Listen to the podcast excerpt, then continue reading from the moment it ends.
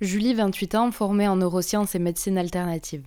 Mon service d'accompagnement individuel comprend un entretien de 60 minutes pour définir une orientation thérapeutique. Cet entretien découle d'un questionnaire préétabli selon des études et des expériences. On dit qu'un bon thérapeute, c'est celui qui sait poser les bonnes questions. À l'issue de cet échange, vous recevrez une note audio avec une recommandation de discipline thérapeutique, des livres et des audios pour vous responsabiliser. Je crois que la clé de votre guérison réside dans le moment présent et en vous. Pour prendre rendez-vous, je vous invite à cliquer sur le lien dans la bio du podcast. Dans cet épisode 3 de We Are, je vous invite à explorer la médiumité. Avec plus de 13 000 followers sur Instagram, Cassandre est mon invitée. Elle propose des accompagnements individuels en utilisant divers outils liés à la médiumité. We form a unity of soul, mind and body.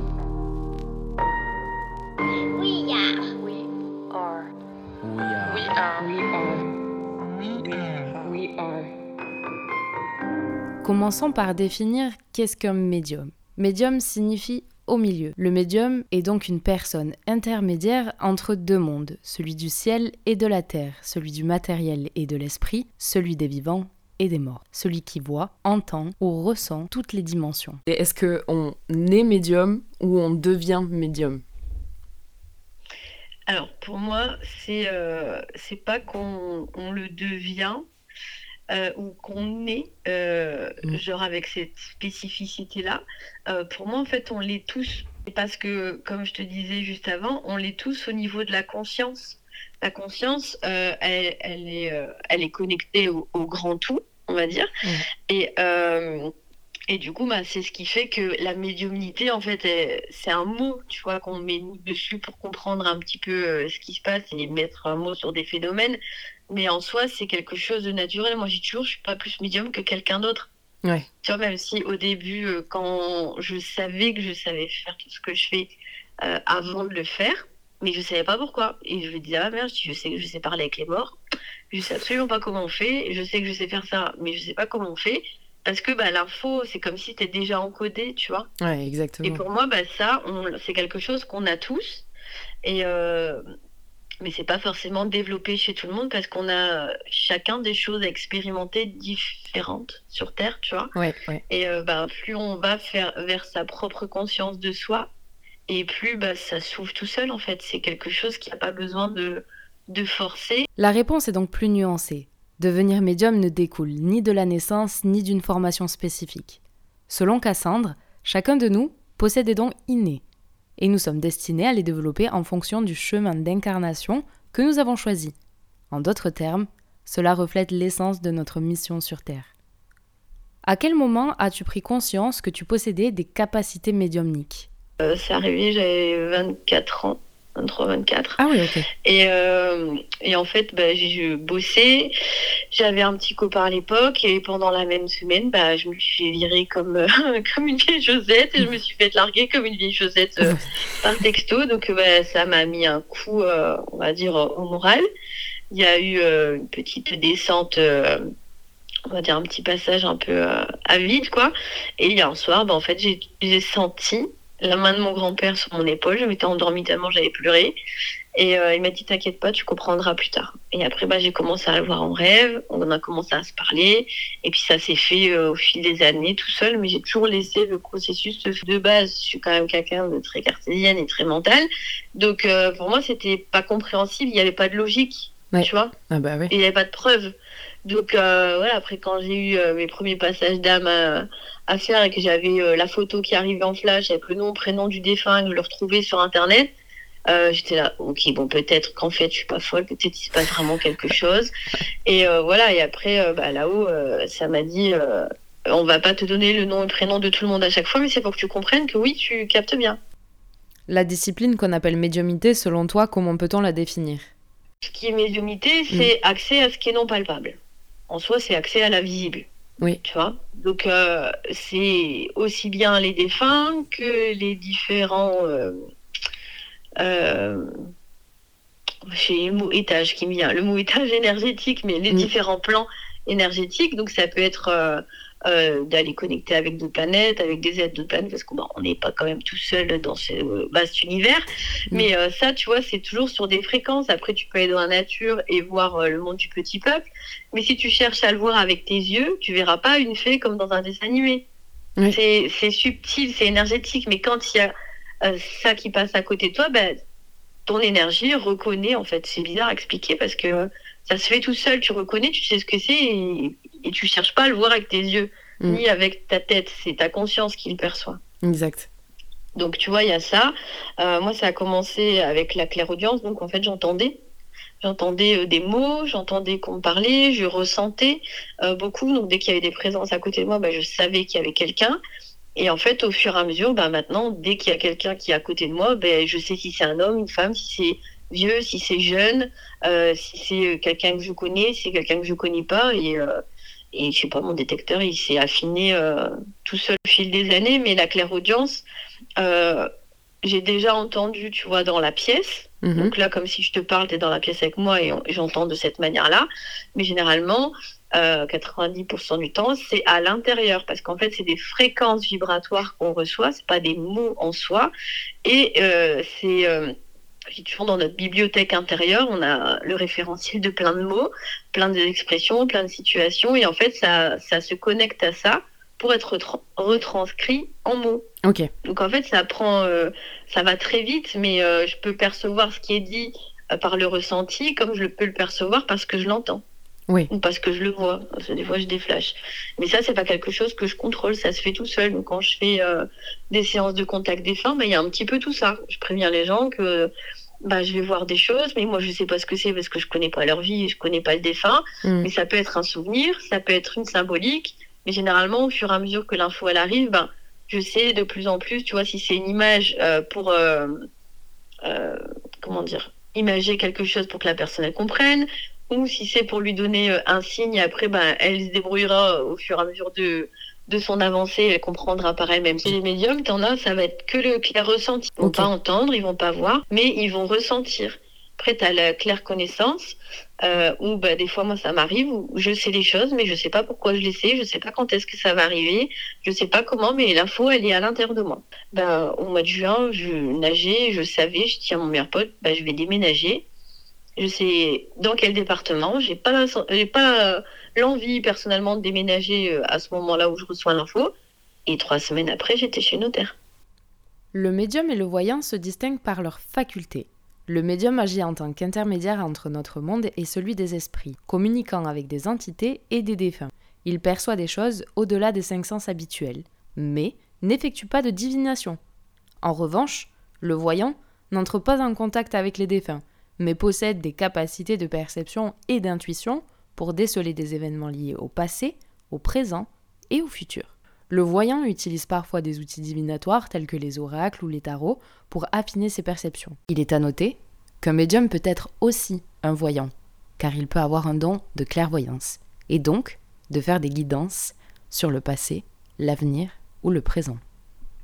Cassandre, tu as la capacité d'être intermédiaire entre les deux mondes, mais que penses-tu des guidances liées au passé et au futur? Je perçois ce qui pourrait se passer parce que ça reste toujours des potentiels. Mm. Mais de un, c'est pas quelque chose qui m'intéresse. Donc comme ça m'intéresse pas, bah, c'est pas quelque chose que je développe naturellement. Mhm. Euh, puisque pour moi, euh, une lecture d'avenir, elle sert à rien Mhm. si ce n'est qu'à mettre la personne euh, en dehors de son moment présent. Et si elle n'est pas dans son moment présent, elle peut pas construire l'avenir. Et euh, ça, c'est quelque chose, moi, que j'ai expérimenté par moi-même parce que longtemps, j'ai voulu savoir ce qui allait m'arriver pour me rassurer. Mm. Et en fait, ça a été pire que mieux. Exact. Mais par contre, euh, au fil des années, il y a plein de fois où j'ai eu des informations pour moi, euh, de choses qui allaient m'arriver, mais je ne savais pas quand ni comment. Et des fois, ça arrivait cinq ans après. Quand je recevais l'info, ben, j'avais pas envie, je voulais pas vivre ça. Et puis cinq ans après, en fait, c'était moi qui étais à l'initiative de ce que j'avais pas envie de vivre cinq ans avant. Ouais. Tu vois Exact. Donc euh, la vie, elle est quand même bien faite. Mais au début, moi, ça me faisait paniquer parce que je recevais des infos et je pensais que je devais tout mettre en place tout de suite maintenant. Et Mm. en fait, on, on- enfin, là-haut, ils m'ont expliqué que non, en fait, je reçois les informations, c'est juste pour me montrer, entre guillemets, que bah, je suis sur le bon chemin et, et c'est pour montrer voilà, qu'il y a des choses qui arrivent et que je continue d'être en mouvement. Il n'y a pas besoin de savoir euh, qui, quoi, comment, qu'est-ce que je dois faire et de me mettre dans des états pas possibles comme j'ai pu me mettre dans des états euh, d'anxiété euh, avant quand ça m'arrivait. quoi. Parce que je pensais que j'étais en retard, parce que bah, beaucoup de mental. Mais en même temps, bah, j'ai vécu ça justement pour travailler sur l'apaisement du mental parce que tu peux être euh, faire de la médiumnité et pour autant euh, pas être stable émotionnellement à l'intérieur de toi. Au niveau de la conscience, le temps, il n'existe pas. Exact, en plus. Donc en fait, c'est complètement ridicule de vouloir faire une lecture d'avenir. Tu vois, c'est comme euh, quand je travaillais avec les annales akashiques, des fois, tu as accès à des vies passées. Mm. Ce que nous, on appelle vie passée. Mais en fait, ce ne sont pas des vies passées puisque tout se vit sur le même espace-temps. L'âme étant multidimensionnelle, tu es capable d'être ici et d'être ailleurs. Donc en fait, c'est quelque chose que tu vis dans le présent. Il n'y a que le présent qui existe, le reste, n'existe pas. C'est ça. c'est que des projections de conscience. Donc à quoi ça sert de vouloir avoir une lecture d'avenir? Enfin, moi, j'ai toujours trouvé ça ridicule. Et pareil, quand on me demandait une lecture de vie antérieure, bah, ça a toujours été non. Parce que ça n'a aucun sens si ce n'est que de nourrir l'ego. et ça ne fait pas du bien au final, tu mm. vois. Quand il y a des personnes qui demandent des guidances, ou euh, c'est tout de suite maintenant. Oui, bien sûr. Et oui, c'est système d'urgence. 5h30 euh, le vendredi, il bah, faudrait que ça soit euh, à 6h. Exact. Et quand tu proposes un rendez-vous bah, une semaine et demie, voire plus, après, bah, soit on me répond pas, donc euh, bah, déjà, super au niveau mm. politesse, soit c'est ah bah non. Et vous êtes capable de voir s'il va m'arriver ça, ça. Mais en fait, je mets beaucoup d'amour dans mes réponses, même si elles sont pas toujours perçues de cette manière-là, parce que je sais que la personne est en souffrance qu'elle a besoin d'être rassurée et qu'elle voudrait être rassurée tout de suite maintenant. Mais en fait, de un, c'est pas lui rendre service, de mm. dire oui, amen, c'est pas me respecter non plus, puisque j'ai autre chose à faire qui est prévu dans mon planning à l'avance que de m'arrêter parce qu'il y a quelqu'un qui est en crise. Et euh, bah, de trois, c'est euh, respire, ça va bien se passer. Et quand les personnes, je leur dis, je fais pas de lecture d'avenir, bah, c'est limite si on, ne me répond pas, bah, vous servez à quoi en fait? Elle servent à quoi vos guidances? Bah, Justement, c'est que tu n'as pas compris le principe, puisque la guidance, et dans ma manière euh, de, de travailler, bah, c'est de transmettre toutes les énergies qui sont en présence, tous les messages que je reçois dans ton présent, donc là, ici, maintenant, pour que toi, ensuite, tu prennes tes responsabilités, tes propres décisions, tu fasses tes choix. Peux-tu nous expliquer comment se déroule une séance, un accompagnement avec toi? Avant la séance, je lui demande toujours de m'envoyer un mail en m'expliquant brièvement, parce qu'il y en a qui me racontent leur vie, mais brièvement ce mm. qui les traverse. Bah, déjà là, je reçois à l'intérieur de moi un maximum d'infos sur comment je peux accompagner la personne vers elle-même. Donc en fait, il n'y a aucun rendez-vous qui se ressemble, peu importe la prestation. Et c'est ça aussi, moi, qui m'anime, puisque j'ai tendance à l'ennui très vite. Bah, du coup, là, je peux pas m'ennuyer. Déjà, il y a un milliard de possibilités en fonction de chaque personne qui vient et en fonction de la prestation qu'elle choisit. Parce qu'à un moment donné, je me suis posé la question, puisque tout revient toujours à la même chose, hein, euh, l'accompagnement individuel, est-ce que je proposerais pas que ça? Bah oui, mais en fait, c'est pas à moi de choisir. S'il y a des personnes qui ont besoin de passer par une communication animale et que c'est le chat qui doit dire à la, à gardienne que bah, ça serait bien qu'elle s'ancre un peu plus, que ça serait bien qu'elle fasse ses propres choix, qu'elle arrête d'écouter un tel, parce que les animaux sont au courant, et bah, ça peut passer par là. Si c'est par une lecture euh, avec euh, des cartes, une guidance et des messages, bah, ça passe par là. Si c'est par euh, le fait de parler avec papy ou avec mamie, bah, ça et puis c'est pas l'outil qui va faire que, c'est comment toi tu vas utiliser l'outil. Tu vois là, c'est pareil dans les prestations. Bon, les guidances avant, je les ai que en retour avec audio. Je prenais pas mm. les personnes en visio. Après, bah, comme j'aime bien changer un petit peu, je me suis dit bon, bah, je vais faire du visio. Comme ça, je le fais en direct avec la personne. Bon, il y a des rendez-vous, ça se passerait bien. Il y a des rendez-vous quand les personnes, elles veulent absolument que je leur dise ce qu'elles doivent faire, si elles doivent quitter leur copain, si elles doivent quitter leur travail, euh, leur dire ce qu'elles doivent faire comme métier clairement ça me gonfle. Donc il y a un moment donné, je me suis dit bon ben on va faire entre les deux, tu vois. Et donc je propose les deux en, visio. Et euh, voilà, pour ceux et celles qui se sentent appelées. Et je repropose aussi euh, en audio, pour celles qui veulent juste garder l'audio, parce que comme ça, elles peuvent le réécouter. Moi, je sais que je mmh. préfère en audio, comme ça, je peux réécouter euh, des mois après, me dire, ah oui, c'est vrai, il y avait eu ça comme message que j'avais reçu, maintenant je comprends. Tu vois? En fait, c'est mais c'est ça de se poser la question de est-ce que tu continues, comment tu fais, tu vois, parce que ça te permet de te réajuster, de réaligner aussi ton énergie dans ce que tu proposes. Je fais plus de travail de guérison émotionnelle, de vie passée, transgénérationnelle comme je pouvais le faire avant, parce que pour moi c'est relié au plan mental et au plan de l'ego et ça continue de nourrir la personnalité égotique, tu vois. Puisque sur le plan de la conscience, en fait, l'âme, elle a aucune blessure. Toutes les blessures de l'âme que Lise Bourbeau, elle nous sort, c'est de la pure connerie. Mhm. Puisque l'âme, elle est unité, amour, paix, fraternité, tout ce que tu veux. Elle peut pas être blessée. Par contre, oui, elle vient vivre ce que ça fait d'avoir telle ou telle blessure dans un corps et de le ressentir. Mais en soi, du coup, est-ce que ça veut dire que les- la blessure, elle existe sur le plan de l'âme? Elle existe, pas. elle existe que sur le plan de l'expérience. Tu vois? Et donc, je me suis dit, bah, ça sert à rien que je continue de faire des guérisons là-dessus. Et, et après, il s'est passé des choses pour moi aussi où je vois les choses autrement maintenant. Donc, en fait, maintenant, les accompagnements annuels que je fais, c'est juste la reconnexion à la personne, à son âme, au-delà de son ego. Et ça, c'est pareil, on croit que c'est quelque chose qui est difficile, qui est accessible qu'à des êtres qui sont éveillés, soi-disant, Mhm. euh, qu'il faut faire mille rituels, avoir fait plein de formations, alors qu'en fait, c'est tellement simple, il suffit de sortir de son mental. Euh, mais l'éveil de conscience, en fait, c'est ça, hein. c'est pas de savoir parler avec les morts, ni avec les anges, ni de savoir tirer les cartes. Mais tous les livres qui sont proposés dans la spiritualité d'aujourd'hui, ben, fait qu'on se perde, parce que ça fait partie du jeu, qu'on expérimente plein de trucs pour se dire à un moment donné, bah ouais, mais en fait, je vais toujours pas mieux. Bah oui, parce que le problème, il est pas là. Et en fait, il n'y a jamais eu de problème. Le seul problème, c'est la perception de comment tu vois ta vie et depuis quel point tu regardes ce qui se passe chez toi. Si tu regardes depuis l'espace mental et l'ego, bah oui, tu as des problèmes. Oui, ça va pas avec ton père, oui, ça va pas avec ta mère, oui, tu as du transgénérationnel, tu as du karmique, tu as du blablabla, bla, bla, tu t'en finis plus. Si tu regardes sur le plan de là, bah en fait, il a rien, tu viens juste vivre des expériences. Ah, Ouais. bah, ok, bah tout d'un coup, c'est plus léger. En fait, le Bien tout, c'est de se poser, c'est toujours le même truc, hein. on peut se poser des questions, mais les bonnes. Et C'est exactement ça. C'est tout à fait ça. Et il y a pas longtemps, j'ai une, une fille en soins énergétiques, elle me dit Ouais, niveau amoureux, ça va pas, dans mon schéma familial, ça va pas, il y a personne qui reste en couple, au niveau de mes tantes, machin, blablabla, ça partait dans le mental.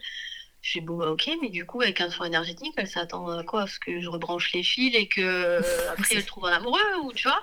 Il y a une manière de demander les choses. Donc, je lui explique bien que c'est un soin énergétique, donc je vais nettoyer au niveau énergétique ce qu'il y a, je peux avoir accès à euh, des choses, mais c'est pas ça qui va faire que après l'énergie elle est infusée à l'intérieur d'elle et c'est à elle de faire son chemin. Le Exact. soin énergétique à la base c'est ça. Un jour on te dit oh, je te fais un soin énergétique parce que je vais te guérir, il y a un problème. La personne elle est dans l'ego.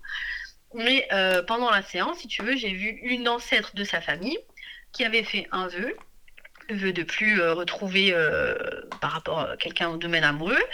Et, euh, et du coup, elle me dit, tu peux lui dire que je vais l'aider sur son chemin et que quand elle veut faire appel à moi, euh, il faut qu'elle pense à la fleur. euh, je je sais plus ce que c'était, je crois que c'était une pâquerette ou non, c'est pas une pâquerette. Bon, c'était un nom de fleur. euh, Je me suis, j'ai même regardé sur Google si ça existait. Et elle me dit, tu lui dis c'est par rapport à ça. Ok. Et donc je lui explique après dans le débrief que bah voilà, il s'est passé ça, que l'énergie elle l'accompagne, que si elle veut, bah, voilà, je retransmets aussi le message. Elle me dit non mais tu sais Cassandre que je n'arrête pas de voir cette fleur depuis quelque temps, je la vois en rêve, j'entends le nom de cette fleur à l'intérieur de moi, je ne savais pas pourquoi. Et elle dit je t'avais rien dit et tout ça. Bah oui, mais quand tu es dans le lâcher prise, la magie elle opère. Hein. Exact. Donc je lui explique bien, j'ai dit oui, dans ton schéma euh, familial, il y a ça au niveau euh, mental et gothique, dans ton corps émotionnel et dans ton corps mental, mais ça n'est pas qui tu es profondément, c'est une mémoire. Donc en fait, il faut juste que tu regardes la mémoire autrement, c'est-à-dire arrêter de t'attacher à ça déjà et te dire, bah ok, dans ma famille, elles n'ont pas un bon schéma familial amoureux. Et encore, il n'y a pas de bon mauvais, il n'y a que d'expérience, mais Mm. qui n'est pas euh, fructuant sur euh, une relation stable et, dure, et, et pérenne, tu vois. Et je dis en fait, toi, maintenant, c'est juste de regarder autrement et d'arrêter euh, de continuer à faire quelque chose automatiquement. Donc, c'est commencer à t'interroger, à te poser les bonnes questions sur bah, est-ce que tu choisis bien tes partenaires, depuis quel espace en toi tu les choisis, et d'approfondir là-dessus, tu vois, Exactement. si tu veux. Mais c'est pas de dire, bah ça y est, j'ai guéri ton transgénérationnel et puis je me prends pour Dieu. Non. We are. We are. We are. We are. We are. J'ai eu une entrevue fascinante avec Cassandre qui m'a enseigné une grande leçon. C'était encore plus fascinant car je lis en ce moment un livre qui s'appelle Le moment présent d'Eckhart Tolle. Cette leçon prend 5 secondes à être apprise et nécessite toute une vie pour être maîtrisée. Ce qui m'a particulièrement étonné, c'est que cette révélation émanait d'une médium travaillant, selon mes croyances, avec le passé et le futur. Cependant, Cassandre a clarifié cette conception erronée. Elle nous enseigne que nous sommes simultanément présents ici et partout, que l'âme vient pour vivre des expériences plutôt que de guérir de multiples traumatismes. Surtout, elle met en lumière la puissance d'un outil que nous pouvons tous développer, celui du moment présent. La principale leçon réside dans la compréhension que la guérison authentique se trouve dans le moment présent. C'est là que l'on abandonne le passé et crée son futur. Si l'on n'est pas dans le moment présent, passé et futur peuvent conduire aux abîmes de la souffrance. Je dédierai donc prochainement un épisode à la manière de rester présent. Un grand merci à Cassandre et merci à vous pour votre écoute. J'espère que ce podcast vous a apporté des enseignements. À très bientôt pour un nouvel épisode.